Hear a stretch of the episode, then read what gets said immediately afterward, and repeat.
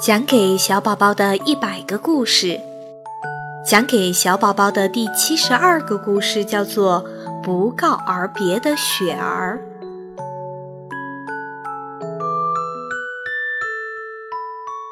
夜深了，飞来飞去的小鸟回巢了，跳来跳去的小兔回洞了，活泼可爱的小鸡回窝了，只有小雪人。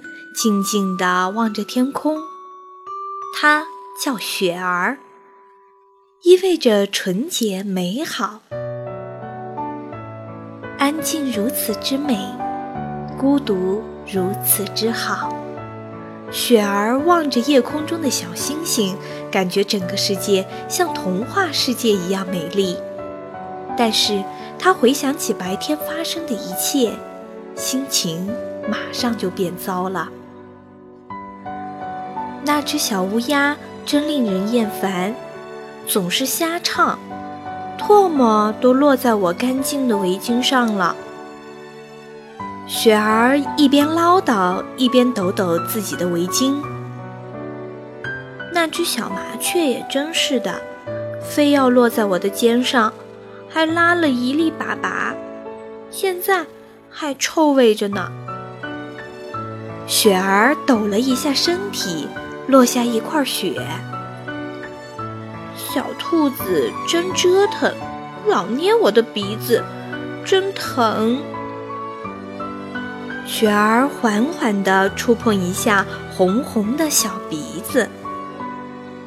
明天他们还会围着我跑来跑去，我现在应该赶快跑掉。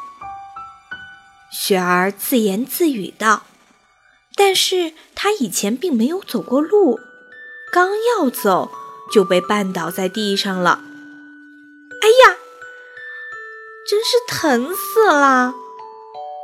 雪儿努力地站起来。没什么，这点疼不算什么，我肯定会在天亮之前走掉的。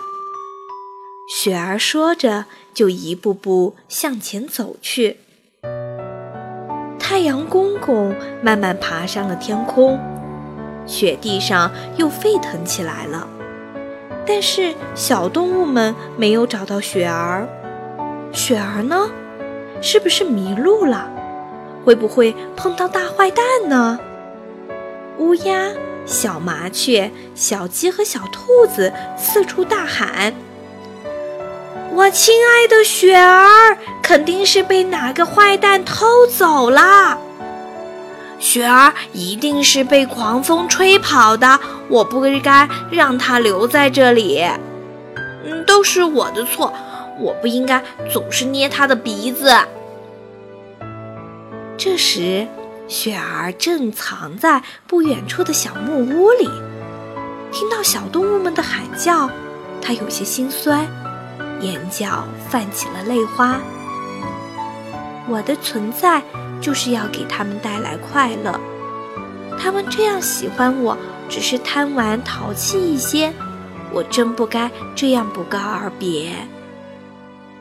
想到这里，雪儿突然跑出来，对大家说：“哈哈，大家早上好啊！我和你们玩捉迷藏呢。”看谁能找到我！说完，雪地上再次充满欢声笑语。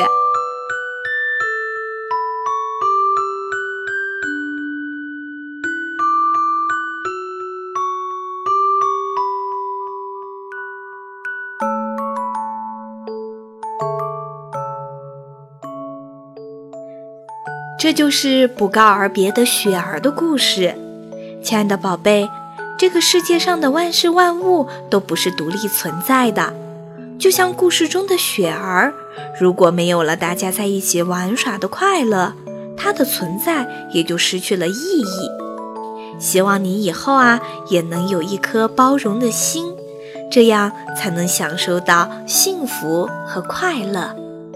好啦，亲爱的宝贝，晚安。